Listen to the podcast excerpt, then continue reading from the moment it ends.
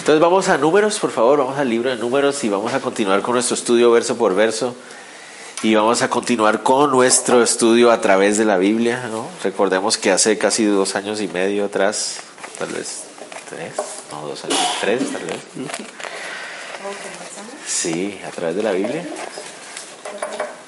Tal vez tres años, ¿no? Empezamos en Génesis 1. Sí, ¿verdad? Y ahorita ya estamos en números capítulo 33. Y la idea es que hoy vayamos a ver el 33 y el 34. Son dos capítulos, pero son dos capítulos muy, muy uh, también y que nos van a llamar la atención acerca de varias cosas. Entonces oremos antes de que empecemos, ¿les parece? Señor, te damos gracias por este momento que tú nos das para estudiar la Biblia. Ayúdanos a estar sensibles en nuestro corazón para lo que tú quieras enseñarnos aunque sea difícil, aunque sea difícil de escuchar, sabemos que es algo que viene de tu corazón para el de nosotros y te ruego Dios que podamos poner a un lado nuestra dureza de corazón y nuestra rebeldía natural en nosotros para, para dejar la obra de tu Espíritu Santo hablar y confrontarnos, para poder crecer, madurar, ah, tomar las decisiones que tengamos que tomar, Señor. Eh, Señor, si hay promesas aquí para nosotros, ayúdanos, Señor, con tu guía a creerlas. Si hay ah, para, eh, para nosotros mandatos aquí, Señor, ayúdanos a, obedecer, Señor. Si hay alguna indicación de un pecado que tú quieres redarguir, Señor, ayúdanos a arrepentirnos. Pero a tomar esas decisiones que estén de acuerdo a tu voluntad, Dios. Habla a través de tu palabra, como tú siempre quieres hacerlo, Señor. En el nombre de Jesús. Amén. Bueno, entonces capítulo 33. Solo para recordar un poquito el contexto en donde estamos ahí en el libro de números, eh, sabemos que las tribus, eh, las 13 tribus de la nación de Israel han llegado a ubicarse al lado oriental del río Jordán, justo antes de entrar a la tierra prometida. Y lo último que vimos en el capítulo 32 es que la tribu de... Eh, Rubén. No, espérate, ahí se fue el nombre. La media tribu de Manasés, Rubén y, y, y, Gad, sí, ahí, por un segundo se me fue. Rubén, Gad y la media tribu de Manasés pidieron el permiso Ah, para poder quedarse viviendo de ese lado del, del, Jordán, del lado oriental. Y la Biblia dice que el Señor le dijo a Moisés, está bien, déjalos que ellos se queden ahí con una sola condición, que tienen que ir con todas las otras tribus a pelear y conquistar todo el lado occidental del río Jordán y una vez que toda la tierra estuviera conquistada, entonces podían regresar y tomar posesión de la tierra del lado oriental. Esa vivienda del lado oriental para estas dos tribus y media tal vez no fue la mejor idea que pudieron haber tomado porque cuando ya tomen posesión de toda la tierra prometida, cada vez que vengan ataques del nororiente, ellos van a ser los primeros que van a, ser atacados. Cada vez que las potencias nororientales vengan, ellos van a ser los primeros, porque se enfocaron más en lo que sus ojos les mostraban, en vez de realmente tomar posesión de la tierra que, Dios les estaba dando. Pero bueno, continuemos. Entonces ahí nos quedamos. En el verso, en el capítulo 33, el Señor le pone en el corazón a Moisés, vamos a ver qué es el Señor que pone eso en su corazón, pone en el corazón de Moisés la necesidad de hacer un recuento de cómo ha sido su recorrido desde que salieron de Egipto hasta llegar a ese lugar, ahí frente a la tierra prometida. Y eso es súper lindo, es todo el capítulo 33 y sé que van a haber un montón de versículos ahí con un montón de nombres de lugares que ni siquiera sabemos dónde están en el mapa. Algunos de ellos perdón, es incluso imposible ubicarlos en el mapa porque ni siquiera los historiadores saben exactamente dónde quedaban algunos de ellos. Pero hay otros que sí son fácil de determinar dónde estaban, que nos confirman que el recuento es real. ¿no? Entonces creo que eso pasa en cualquier parte, ¿no? Al pasar los años un pueblo puede a veces cambiar de nombre. Entonces eso fue lo que pasó. Pero vamos a ver que los pueblos más importantes están ahí, se puede saber dónde estaban ubicados para seguir la trayectoria que ellos llevaron. Entonces vamos a leer los primeros cuatro versículos, dice así. Estas son las jornadas de los hijos de Israel que salieron de la tierra de Egipto por sus ejércitos bajo el mando de Moisés y Aarón. Moisés escribió sus salidas conforme a sus jornadas por mandato de Jehová. Estas pues son sus jornadas con con arreglo a sus salidas. De Ramesés salieron en el mes primero a los quince días del mes primero. El segundo día de la Pascua salieron los hijos de Israel con mano poderosa a vista de todos los egipcios, mientras enterraban los egipcios a los que Jehová había herido de muerte entre ellos, a todo primogénito también había hecho Jehová juicios contra sus dioses. Ok, entonces aquí empieza la, descripción de cómo fue la salida de Egipto. Nos dice que estaban donde Ramesés. Ramesés eh, es el nombre de uno de los antiguos faraones, queriendo decir que salieron del, debajo del poder de Egipto y tal vez de esa zona era como se conocía.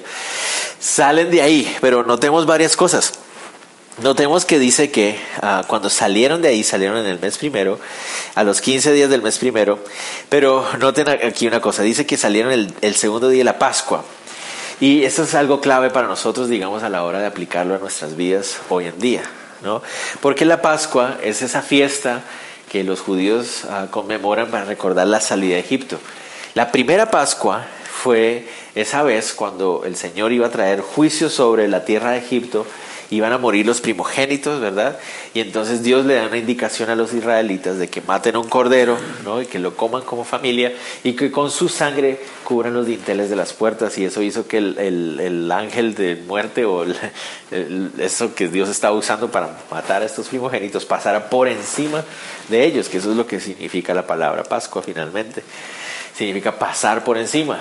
Entonces, de esa, de esa acción donde los primogénitos de Egipto mueren, es que el, faraón les da libertad, ¿no? Su corazón definitivamente se doblega aparentemente y les dice que se vayan.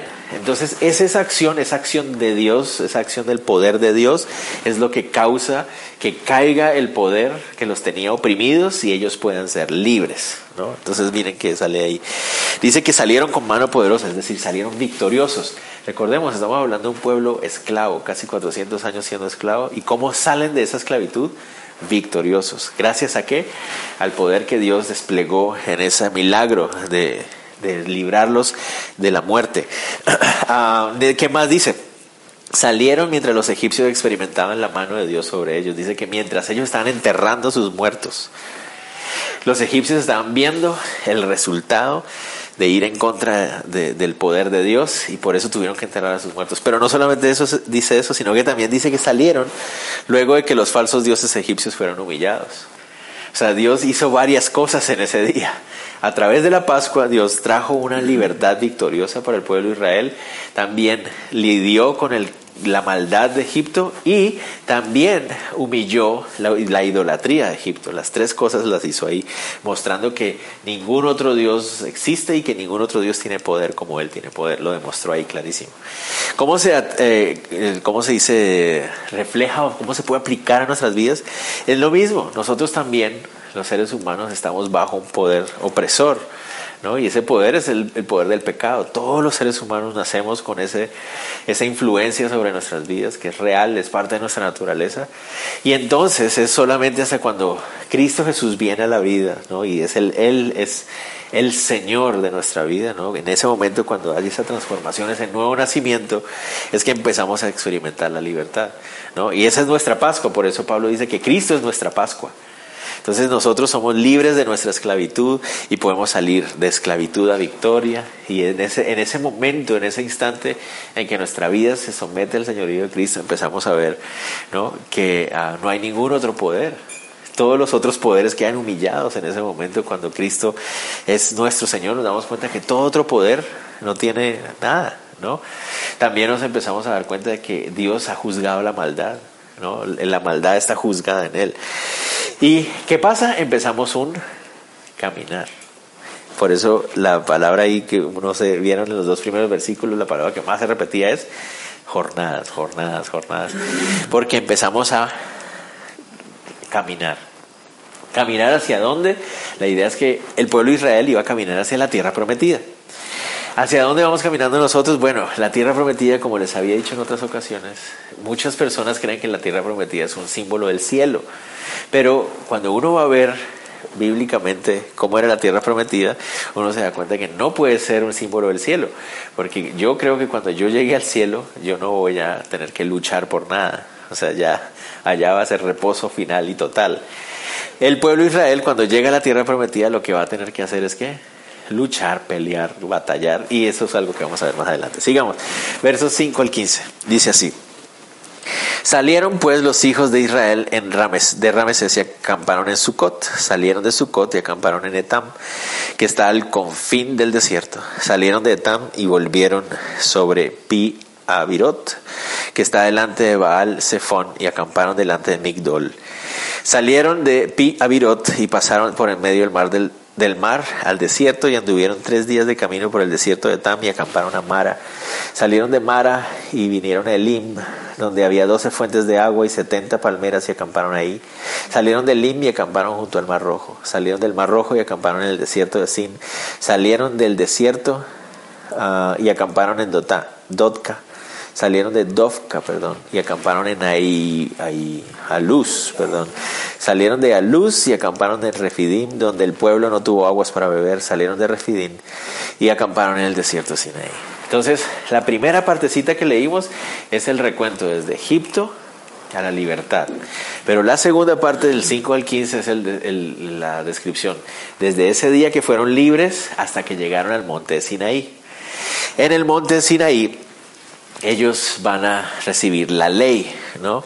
Pero miren lo interesante de lo que las jornadas que Moisés está contando desde que salen de Egipto, ellos han visto el poder de Dios a través de las plagas y después aquí notaron que por ahí menciona que atravesaron el mar. O sea que también vieron el poder de Dios a través del mar. De todas, de todas las generaciones de israelitas que hayan existido en toda la historia, aparte de la que vivía cuando Cristo Jesús estuvo en la tierra, ninguna otra generación ha visto el poder de Dios como esa generación. Vuelvo a poner, pongo afuera la generación que, vi, que vio a Dios caminando en la tierra, que eso es como más increíble que cualquier otra cosa. Pero esta generación vio Dios diez plagas, vio el mar abrirse vio agua salir de una roca, vio la tierra abrirse comiendo, comiéndose gente literalmente. Todo el poder y la manifestación de poder que vieron ellos, ninguna otra generación de israelitas la ha visto, ¿no? Pero aún así va a venir lo que va, lo que vamos a ver en la, en la, segunda, la tercera descripción de, esa, de esas jornadas. Pero bueno, aquí llegan al, monte Sinaí y durante aproximadamente un poco más de un mes, ¿no? 40 días, y ahí uh, Dios va a darle al pueblo de Israel la ley, la ley que ellos necesitan. Se han salido de, de Egipto como un, un, pueblo de esclavos, sin identidad como nación, ¿no? Y ahora, a través de esto, Dios les está dando identidad. Tienen un rey, que es Él, y van a tener ley que Dios les ha dado y ahí en Sinaí Dios les va a dar ejército y ahí el Dios está formando la identidad de esta nación a través de esto. ¿Y qué es lo que hace con nosotros? Exactamente lo mismo. ¿no? Salimos de la esclavitud, Cristo es nuestra Pascua, somos libres, vemos el poder de Dios, empezamos a caminar bajo su guía y qué es lo que Él empieza a hacer en nosotros dándonos identidad nos empieza a dar un carácter, identidad de qué somos en Él. Ahora sabemos que Él es nuestro Rey, ahora vivimos según sus normas, ¿no? podemos uh, entender cuál es el orden que Él tiene para nuestras vidas, empezamos a caminar bien. Y hasta ahí, bien. Pero, versos 16 al 36, y aquí es donde está ese montón de nombres que les decía que son un montón de ciudades y lugarcillos por ahí que tal vez para muchos de nosotros no va a tener mucho significado, digamos, algunos de esos nombres, pero si ustedes se tomaran el tiempo de verlos en un mapa, verían todo el, el, recorrido. ¿no? Verso 16 al 36 dice, salieron del desierto de Sinaí y acamparon en Kibrot Atabá. Salieron de Kibrot Atabá y acamparon en Acerot de Acerot y salieron de Acerot y acamparon en Ritma. Salieron de Ritma y acamparon en Rimón Pérez. Salieron de Rimón Pérez y acamparon en Libna. Salieron de Libna y acamparon en Ris... ¿Qué? Risas, que aquí los veo. Dice, salieron de Risa y acamparon en Celata. Salieron de Celata y acamparon en el monte de, de Sefer. Salieron del monte de Sefer y acamparon en Arada. Arada. Salieron de Arada y acamparon en Macelot. Salieron de Macelot y acamparon en Taat. Salieron de Taat y acamparon en Tara. Salieron de Tara y acamparon en Mitka. Salieron de Mitka y acamparon en, Asmona.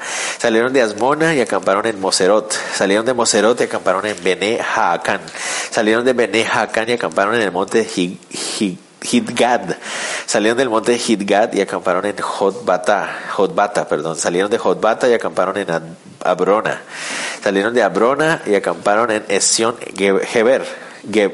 Geber, sí. Salieron de Esión Geber y acamparon en el desierto de Sin, que es Cádiz. Ah. Entonces, miren lo interesante. Eh, yo cuando estaba estudiando esto en otro pasaje, esta misma cosa, hice un comentario en Facebook porque algo de esto me, me, pareció interesante y tal vez alguno pudo haberlo malinterpretado. porque ven ustedes, esta, esta sección aquí cubre 38 años. Todo eso que está aquí son 38 años de recorrido, de un lado para otro, de un lado para otro, Y hay un montón de movimiento, y eso es a lo que yo quería ir, porque es que hay una persona que tiene un ministerio que se llama movimiento y yo no quiero que vayan a sentir que es algo personal, no tiene nada que ver con ellos. Sino que a lo que me refiero es que a veces hay mucho movimiento, pero muy poco crecimiento. A veces los cristianos estamos moviéndonos mucho, pero no estamos madurando mucho. Y ese es el ejemplo de esto, porque estas, este pueblo estuvo dando todas esas vueltas, ¿notaron cuántos pueblitos y ubicaciones citamos un montón, ¿no? Y ni siquiera sabemos dónde están en, nuestra mente. Pero iban de aquí para allá, y de aquí para allá, y de aquí para allá, y de aquí para allá, y de aquí para allá. Son 38 años de estar dando vueltas en el desierto. ¿Y todo por qué? Por su incredulidad. O sea, no quisieron creer, ¿no? Por su incredulidad, entonces, tuvieron que estar moviéndose en el desierto por años, 38 años. 38 años donde lo único que pasó fue que una generación murió. Entonces ahí es donde también tenemos que tener cuidado nosotros los cristianos, porque Dios nos da identidad, nos da su ley, nos da su guía, y toda la cosa. Pero cuando nos ponemos incrédulos, o sea, no le obedecemos, no hacemos, no seguimos su guía acerca de donde Él quiere llevarnos, que es a donde a la tierra prometida. Y les iba a decir, ¿qué es entonces la tierra prometida en nuestra, para nuestra realidad como cristianos en 2017? Ah, es ese llamado. O sea, el llamado, ese propósito que Dios, por el cual Dios nos tiene aquí. O sea, Dios quiere que desarrollemos un propósito, un llamado. No sé cuál es, ¿no? Pero nos enfocamos en otras cosas, no le creemos a Él, dudamos de lo que Él nos está diciendo y empezamos a dar vueltas, y dar vueltas. ¿Y somos cristianos? Sí, y todo, pero ahí dando vueltas y dando vueltas. Y por eso es que uno ve muchos creyentes en Cristo que no, nunca llegan, nunca logran llegar a ese, a encontrar ese propósito, ese llamado al que Señor los está llamando, porque por incredulidad no están obedeciendo a Dios y están dando vueltas de aquí para allá, de aquí para allá, cayendo cansados, fatigados, sin entender para qué el Señor los llamó. ¿Me entienden? Entonces ahí es donde tenemos que tener cuidado de que la incredulidad no sea la que vaya, porque puede haber mucho movimiento, pero muy poca madurez. Y Dios está más interesado en nuestra madurez que en que hagamos cosas o que nos movamos o hagamos todas esas cosas. Y lo triste es eso. O sea, un corazón endurecido nos puede llevar a eso. Mucho movimiento, pero cero avivamiento hay que tener cuidado con eso. Sigamos, versos 37 al 49. Dice así, y salieron de Cádiz y acamparon en el monte de Or y en la extremidad del país de Edom. Y subió el sacerdote Aarón al monte de Or, conforme al dicho de Jehová, y allí murió a los cuarenta años de la salida de los hijos de Israel de la tierra de Egipto, en el mes quinto, en el mes primero.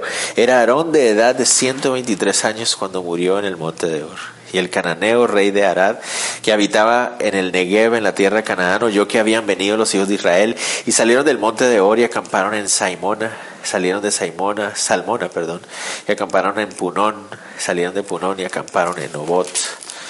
Salieron de Obot y acamparon en Ije, Abarim, en la frontera de Moab. Salieron de Ije, Abarim, Abarim y acamparon en Dibon Gad Salieron de Dibon Gad y acamparon en Aimón Diblataim. Salieron de Aimón Diblataim y acamparon en los montes de Abarim, delante de Nebo. Salieron de los montes de Abarim y acamparon en los montes de Moab, junto al Jordán, frente a Jericó. Finalmente, acamparon junto al Jordán desde Bet Esimot hasta Abel Sitim, en los campos de Moab. Esa última recuento de esas jornadas es ya cuando Aarón muere. La muerte de Aarón lo que hace es simbolizar la muerte de esa generación. Recuerden que cuando se eh, rebelaron ante la, guía del Señor, el Señor les dijo que esa generación de mayor de 20 años que había salido de Egipto debía morir. Aarón, la muerte de Aarón es donde se resume la muerte de toda esta generación. Todavía falta una persona por morir. ¿Y quién es? Moisés. Todavía falta él por morir, porque él también recibió el anuncio del Señor de que no iba a poder entrar a la tierra prometida. Y por aquí aparece el monte donde él va a morir. No sé si ustedes notaron por ahí, en el, en el versículo 47, ah, dice que llegaron a estar frente a Nebo y Nebo va a ser el lugar donde Moisés va a morir. O sea que ya nos estamos acercando hacia el final de la vida de Moisés. Es interesante, ¿no? Porque uno dice, ok, ya Moisés va a morir. Y si Moisés ya va a morir, pues significa que ya van a entrar a la tierra prometida. Pero espérate un segundo, todavía hay un libro en la mitad. todavía falta todo Deuteronomio. Pero ya estamos ahí a punto, porque Deuteronomio es el recuento de la ley y aproximadamente cubre como un mes de historia. Entonces sí estamos muy cerca de que Moisés muera y de que Josué tenga que asumir la responsabilidad de entrar a la tierra prometida, sino que un libro suena como un montón de cosas pasando. Pero sigamos, a lo que voy es, ya se resume toda esta historia desde la salida de Egipto hasta ese momento. Lo que más me gusta de este recuento es que no hay énfasis en las fallas y las falencias y los fracasos de Israel. Nosotros las conocemos, nosotros sabemos cuántas veces han dudado, nosotros sabemos cuántas veces han sido incrédulos, nosotros sabemos cuántas veces se han quejado, todo eso lo sabemos porque hemos estudiado. Pero noten ustedes que en ese recuento no aparece nada de eso. ¿Qué es lo que uno ve al final de leer todas esas jornadas, desde que salieron de Egipto hasta que llegaron a las puertas de la tierra prometida? ¿Qué es lo que uno ve? Que fue Dios el que los llevó ahí. Y eso es lo que me gusta de esas jornadas, ¿no? Dios los llevó desde aquí hasta aquí, llevándolos paso a paso. Fue él, aun cuando ellos eran incrédulos, Dios estuvo ahí, Él siguió siendo fiel, por eso es lo lindo de la Biblia, es el comentario de la Biblia misma, ¿no? Por eso el Señor dice que Jesús, el Señor no, no deja de ser fiel aunque nosotros seamos infieles, porque Él no se niega a sí mismo. Y entonces incluso aunque fueron incrédulos, Él cumplió su promesa. Incluso cuando se quejaron, Él siguió adelante con su promesa. Y Él los llevó desde Egipto hasta las puertas de la tierra prometida. Y es lo mismo que hace con nosotros. Y nosotros vemos hacia atrás y decimos, bueno, hasta aquí hemos llegado, ok. Es miércoles 9 de agosto de 2017, hasta aquí llegué. Si yo veo atrás desde el momento en que mi vida se transformó por Él, yo, la verdad es que reconocer un montón de veces que he cometido errores y todo el montón de barrabasadas que he hecho una y otra vez, todo lo que yo he dicho. Pero hoy puedo decir, Dios me tiene aquí a pesar de todo eso, su fidelidad ha sido constante. A pesar de todas las tonteras que he hecho y dicho, Señor, aquí estoy, gracias. Pero el recorrido continúa y eso lo vamos a ver más adelante. Ahora vamos a ver de los versos 50 al 56 ciertas instrucciones que Dios le da al pueblo de Israel antes de entrar a la tierra prometida. Y esto es muy importante porque aquí también vamos a encontrar unas enseñanzas supremamente claras para nosotros. Verso 50 al 53. Dice así. Y habló Jehová a Moisés en los campos de Moab junto al Jordán frente a Jericó diciendo. Habla a los hijos de Israel y diles, cuando hayáis pasado el Jordán entrando en la tierra de Canaán, echaréis de delante de vosotros a todos los moradores del país y destruiréis a todos los ídolos de piedra y a todas las imágenes de fundición y destruiréis todos sus lugares altos y echaréis a los moradores de la tierra y habitaréis en ella porque yo la he dado para que sea vuestra propiedad. Ok, muy interesante. Dios les dice, ok, ya estamos aquí a puertas de entrar a la tierra prometida. Entonces el Señor quiere darles una instrucción. ¿Qué es lo que ellos deben hacer justo al entrar a la tierra prometida? Noten ustedes el énfasis y es más, si ustedes quieren subrayar, noten cuántas veces usa la palabra todos. Ahí, noten ustedes, dice, verso 52, y echaréis delante de vosotros a todos los moradores del país y destruiréis todos los ídolos de piedra y, y todas sus imágenes de fundición y destruiréis todos sus lugares altos. Entonces es bastante claro que lo que el Señor quiere es que se deshagan de todos sus enemigos, así como decía Keith Wheeler el domingo, de todos, de todos, todos, ese es el énfasis, todos, ¿no? Y entonces aquí es donde tenemos que tener en cuenta, claro, uno lee esto y a veces uno puede tener como algún tipo de problemas entendiendo como que, wow, Dios quiere que este pueblo de Israel entre y le quite la tierra a, a otras naciones, porque eso es lo que está diciendo ahí. ¿Eso es lo que está diciendo? Sí, eso es lo que está diciendo. Dios quiere que el pueblo de Israel entre y le quite toda la tierra. Pero aquí es donde tenemos que entender varias cosas. Uno, en Génesis ah, capítulo 9, versículo 25-26, Dios había hecho una profecía a través de Noé de que el descendiente de Cam llamado Canaán, que es, esas son esas tribus que están ahí, serían dominadas y subyugadas por los descendientes de Sem, que son los israelitas. O sea que ya hay una profecía hecha desde Génesis 9 de que los descendientes de esas tribus iban a ser subyugadas por los israelitas. Otra cosa que hemos no, tenemos, no hemos tenido en cuenta, Génesis capítulo 15 nos dice que Dios le dice a Abraham que su descendencia, sus generaciones van a tener que ser esclavos por 40, 400 años en otra tierra, pero cuando llegue al colmo la maldad de los habitantes de esa tierra, entonces Dios va a usar ahí la nación de Israel para traer juicio sobre los cananeos. Entonces algo que se nos olvida es que, a ver, los de los derechos humanos hoy en día hubieran dicho, hubieran dicho, pero eso es injusto, ¿no? ¿Cómo van a llegar los israelitas del pueblo ocupando, ¿no? Van, a ocupar igual que a los palestinos y bla, bla, bla. Bueno, y, cómo van a llegar a ocuparle los... Las, pero si no se nos olvida, la gente que vivía ahí, los cananeos, si nosotros supiéramos todas las barbaridades que hacían esos, esas personas ahí, entonces cantaríamos diferente, ¿no? Si supiéramos esos cananeos que estaban ahí no eran unos niños pobrecitos inocentes ahí, no, estos eran unas personas que quemaban niños vivos ¿no? que eh, hacían violaciones, toda cantidad de perversiones. O sea, no nos podemos imaginar. Si pueden entrar en internet y buscar todas las cosas y perversidades que hacían los cananeos en esa época, ustedes dirían, sí, que los maten a todos. O sea, esta es una población totalmente pervertida y dañada. Y Dios va a usar a la nación de Israel para traer juicio sobre esos cananeos.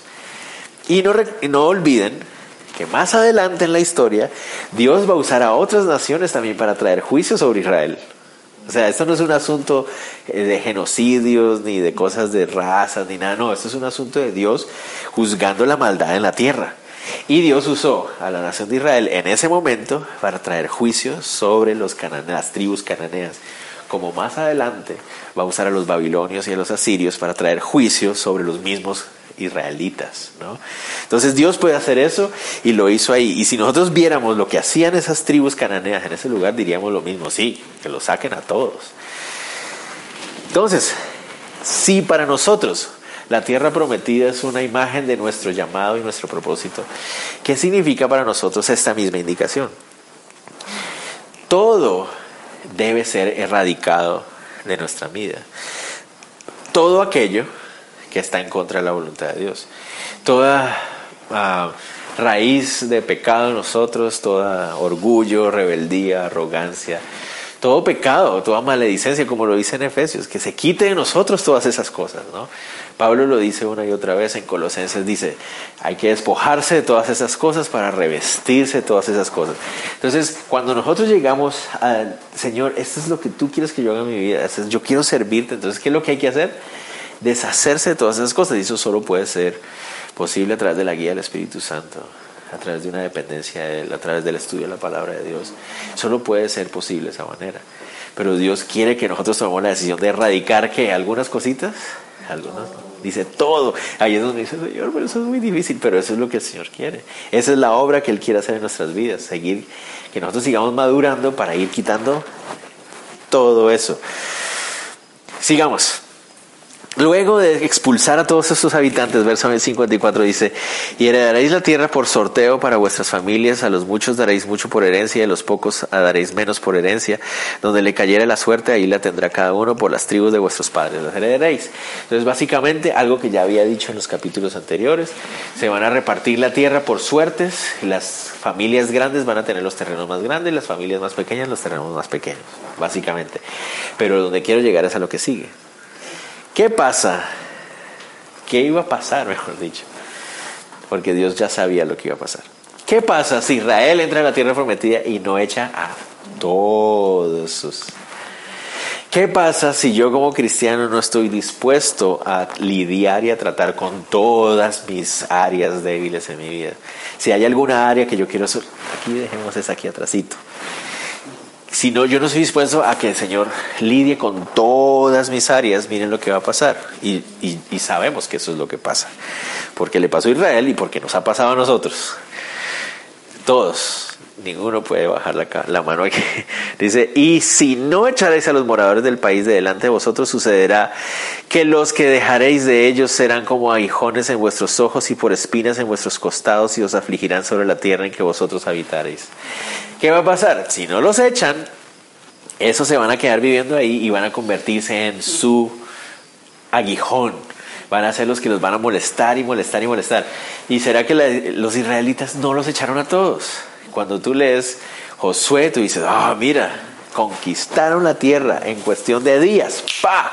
En días, como en 10 días, ¡tra! conquistaron toda la tierra. Pero cuando llegas al siguiente libro de Josué, te vas a dar cuenta de décadas y décadas y décadas después que tuvieron que experimentar el tener que estar viviendo con esas personas que no quisieron sacar completamente como aguijones. Y es lo mismo nosotros. No, yo déjame esa área ahí, creyendo que si ignoramos esas áreas o que nosotros creemos que podemos manejarlas, se van a quitar solitas. No, si yo no dejo, que Dios lidie con todas las áreas de mi vida que están mal y las dejo ahí, esas van a seguir ahí y se van a convertir en una agujona en mi vida y me van a traer problemas en mi vida y me van a meter en grandes eh, dificultades. Pero peor aún, verso 56. Además, haré a vosotros como yo pensé hacerles a ellos. ¿Qué pasa ahí? Que no solamente estas tribus cananeas que iban a dejar ellos ahí viviendo se iban a convertir en una piedra en el zapato para Israel, sino que al pasar el tiempo, Israel iba a ser como ellos otra vez. Y eso fue lo que pasó. Entonces Dios iba a tener que traer el juicio que era para esas naciones a Israel. Y eso fue lo que pasó. Cuando uno ve la historia de los de primero segundo de reyes, es tremendo. O sea, cuando uno ve que los israelitas incluso terminaron comiendo, comiéndose entre ellos. ¿Se imaginan eso? O sea, canibalismo incluso. Terminaron haciendo lo mismo que hacían las tribus cananeas. ¿Por qué? Porque no las quisieron expulsar. Es lo mismo nosotros. Entonces, por eso hay muchos cristianos que están sufriendo las consecuencias de pecados que no han querido abandonar, de pecados que no han querido dejar. No solamente es un pecado que les molesta y que les molesta y les molesta, y es esa tentación, es esa aguijón ahí, sino que terminan cayendo y recibiendo juicio en la, aquí en la tierra, o sea, consecuencias de un pecado que hace rato el Señor quería tratar y quitar y, limpiar de nuestra vida, me va a entender. Entonces, estas, son palabras tenaces aquí. Nada populares. ¿no? Terminemos con el versículo, el capítulo 34. Ustedes dirán, wow, tanto, pero créanme, es rápido. El capítulo 34 lo que hace es Dios darle a la nación de Israel los límites que va a tener su tierra. ¿Ok? Interesante. ¿Noten ustedes algo? ¿O van a ustedes notar algo? Ah, como les decía, Rubén, Gad y media tribu Manasés no están viviendo dentro de sus límites. Eso ya les da uno una clave. Si Dios te está diciendo, mire, estos son los límites, pero tú quieres vivir afuera de ellos, pues es bastante obvio qué es lo que te va a pasar, ¿no? Pero veamos la palabra que más se repite desde el verso 1 hasta el verso 29 ah, es la palabra límite. Entonces es claro que el tema de ese capítulo es los límites de la nación. Entonces vamos avanzando. Dios quiere establecer límites. Verso 1 y 2. Y Jehová habló a Moisés diciendo, y manda a los hijos de Israel y diles, cuando hayáis entrado en la tierra de Canaán, esta es la tierra que os ha de caer en herencia, la tierra de Canaán según sus límites. Entonces, ese es el tema. Dios también nos da límites, nos establece llamados, dones, capacidades, talentos para cada cristiano. Cada uno de nosotros tiene un llamado específico. ¿no? Para servir al Señor de alguna manera, algún propósito que Él tiene para nosotros y Él tiene esos límites bien establecidos. Y el reto de nosotros es poder servir y vivir de acuerdo a eso que Él nos ha dado, ese llamado propósito que Él nos ha dado a cada uno de nosotros, ¿no? Sigamos. Los límites son al sur. Tendréis al lado del sur desde el desierto de Sin hasta la frontera de Edom y será el límite del sur al extremo del mar Salado hacia el oriente. Entonces desde el desierto, donde empezaba el desierto de Sinaí, una línea se hacía hacia ¿qué? horizontal hasta el mar Mediterráneo, ese era el límite sur. Límite occidente, dice 6. Y el límite occidental será el mar grande, este límite será el límite occidental. ¿Cuál es el límite del occidente? El mar Mediterráneo. Ese es básico, ¿no? Límite al norte. Dice, el límite al norte será este, desde el mar grande trazaréis al monte de Or, del monte de Or ah, será este, perdón, perdón, perdón, del, desde el del monte de Or trazaréis a la entrada de Amat y seguirá aquel límite hasta Sedad. Y seguirá este límite hasta Sifrón y terminará en Azar Edan. Ese era el límite del norte. Entonces simplemente desde el mar Mediterráneo, una línea horizontal hasta ese lugar de Sedad. De Azar Enan, perdón. Y el 10 al 12 nos da los límites orientales. Por el límite del oriente trazaréis desde Azar Enan hasta Sefán y bajará este límite hasta Sefán desde Cefán hasta Ribia, al oriente de Ain, y descenderá al límite y llegará a la costa del mar de Cineret, que es el mar de Galilea. Al oriente, después descenderá este límite el Jordán y terminará en el mar salado, que es el mar muerto. Este será vuestra tierra por sus límites alrededor. Entonces, el límite oriental es el río Jordán. ¿Notan ustedes ahí? Esta es la tierra que él les dio en ese momento a las tribus. Las tribus de Rubén, Gad y media tribu de Manasés están viviendo afuera de ese límite, están del otro lado oriental. Ellos no están viviendo de los límites.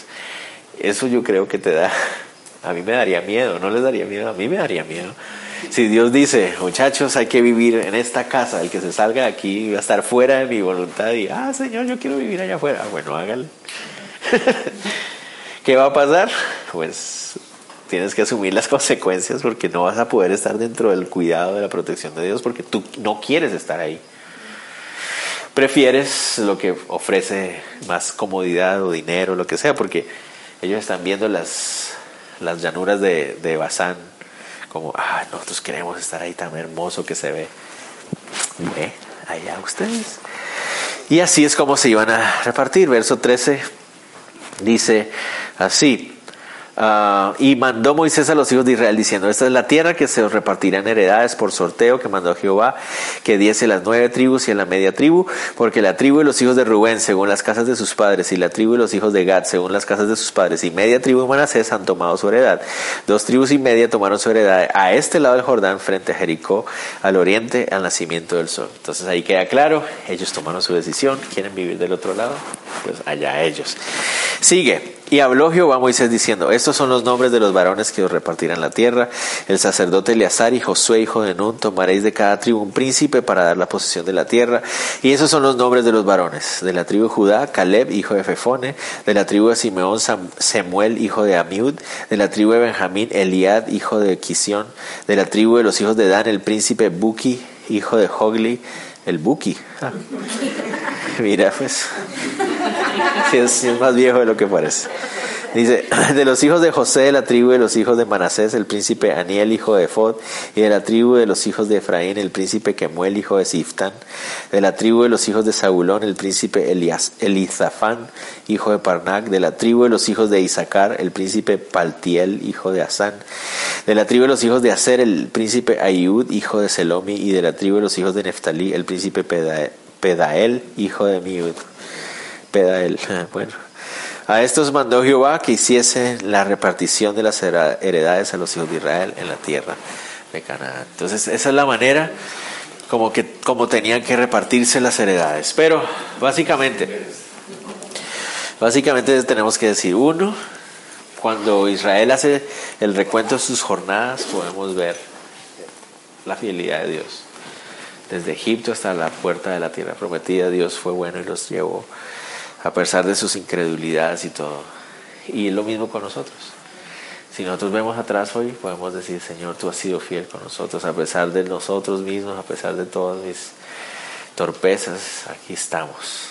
¿no? Ebenezer, hasta aquí nos trajo el Señor. Ha sido fiel hasta este momento y lo seguirá haciendo. Después la segunda parte nos dice, bueno, tu responsabilidad en tu tierra prometida es cuál? Erradicar, sacar, expulsar a todos los habitantes o moradores, a toda la idolatría, a todas las cosas, porque si no lo hacían iban a tener que sufrir las consecuencias. Y lo mismo es para nosotros, el mismo llamado como creyentes en Cristo, ahora bajo el poder del Espíritu Santo, con la guía de su palabra, con el poder de la oración, entonces podemos que despojarnos de todo aquello que no le agrada al Señor para revestirnos de todo aquello que es de Él. Pero es nuestra responsabilidad. Si no lo hacemos, si dejamos áreas en nuestras vidas que no queremos que Dios trate, eso nos va a venir a morder después, nos va a alcanzar algún día. Y por no querer tratarlo, vamos a tener que sufrir las consecuencias de cómo Dios juzga a esa clase de pecado. Y por último vemos que Dios había establecido unos límites bastante claros para ellos para desarrollar su vida. Ahí van a poder vivir tranquilamente. Y ah, nosotros también tenemos esos límites, ese llamado específico, ese llamado, ese propósito de Dios para nosotros y queremos vivir ahí, no queremos vivir fuera de eso. ¿Está bien? Oremos. Señor, te damos gracias por este pasaje que nos enseñaste hoy. Señor, gracias porque podemos ir a través de la Biblia, Señor, y encontrar cada cosa que tú tienes para nosotros, Señor, para confrontar nuestro corazón, para enseñarnos, también para animarnos a confiar en tu fidelidad. Ayúdanos a estar siempre contando tus bendiciones, Señor. Cuán, cuán fiel has sido entre nosotros, Señor a pesar de nosotros mismos, a pesar de que no hemos querido lidiar con todas esas áreas, a pesar de que no hemos querido rendir todas esas áreas, tú has seguido siendo fiel.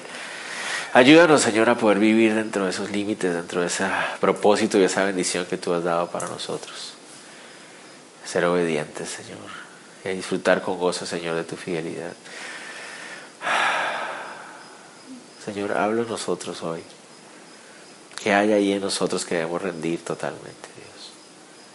Ayúdanos a no, a no ser duros, Señor. Que tu Espíritu Santo hablando en nuestro corazón. Si hay algo que debemos someter a ti, Señor, ayúdanos a rendirlo totalmente, Dios. Llévanos con bien a casa esta noche, por favor, protégenos. Te lo pedimos, Dios, en el nombre de Jesús. Amén.